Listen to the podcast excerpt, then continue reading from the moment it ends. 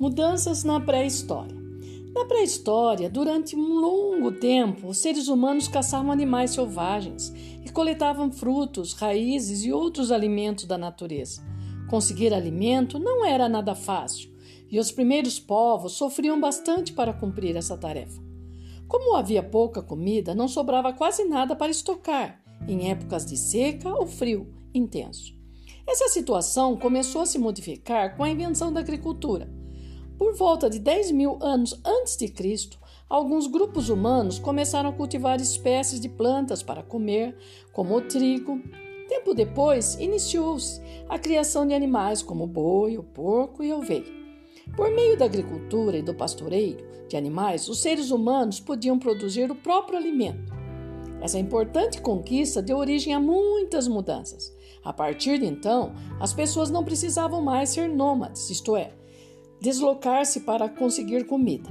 Por essa razão, passaram a viver em um lugar fixo, ou seja, tornaram-se sedentárias. Assim, formaram-se as primeiras vilas e cidades. Além disso, a produção de alimento aumentou a oferta de comida. Depois de matar a fome, essas pessoas perceberam que ainda tinha bastante comida à disposição. Dessa maneira, o excedente era estocado, ou seja, aquilo que sobrava para períodos difíceis, como época de seca e de frio. E aí então o homem começou a fazer o quê? A trocar as comidas, né? Quem tinha muitas galinhas trocava com quem tinha muito milho, quem tinha outras coisas e começou a troca. E aí começou a surgir, na verdade, o comércio.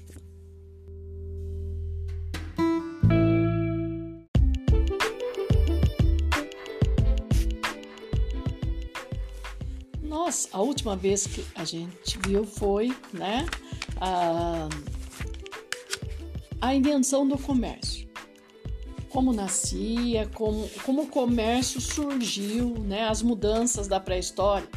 E agora a gente vai ver mesmo a, como, nas, como nasceu o comércio, né, o que aconteceu. A troca de diferentes produtos na pré-história deu origem a uma atividade muito importante para a humanidade: o comércio. Em geral, as pessoas participavam do comércio porque possuíam alguma coisa sobrando e desejavam outra ainda que não tinham. As formas mais antigas de comércio constituíram-se na África e na Ásia, milênios atrás. Com o tempo, o comércio passou a envolver mais pessoas, cidades e regiões. Alguns indivíduos se tornaram especialistas em facilitar essas trocas. Nascem os primeiros comerciantes da história. O aumento do comércio trouxe muitas facilidades, mas também criou um novo problema. Como trocar uma grande quantidade com diferentes tamanhos, componentes, componentes e utilidades Tentem imaginar duas pessoas se esforçando para responder a essas perguntas.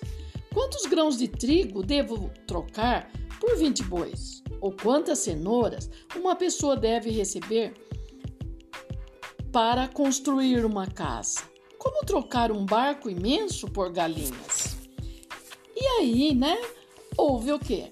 Para facilitar tudo isso, as trocas comerciais, produtos e serviços passaram a ter um valor para medir esse valor, foi inventado o que conhecemos como dinheiro. Diversos objetos foram usados como dinheiro. Em regiões próximas ao mar, foram usados conchas. No interior da África, foi a vez das presas de elefantes. Já na América, até o chocolate foi usado para isso. Mas no século 7 a.C., em um território da atual Turquia, as primeiras moedas em metal foram utilizadas como dinheiro. Com o tempo, outros povos copiaram essa ideia. O que explica esse sucesso?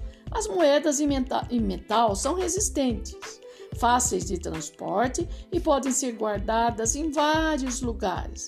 Mais de mil anos depois, os chineses inventaram as cédulas de papel para comprar e vender produtos. Hoje em dia, também é possível fazer compras com cartão, com cartões, pulseiras eletrônicas e aplicativos de celular. Podemos usar até moedas virtuais, isto é, que existem apenas no mundo dos computadores. Mesmo com tantas mudanças, a função principal do comércio não se modificou. Trocar uma coisa pela outra.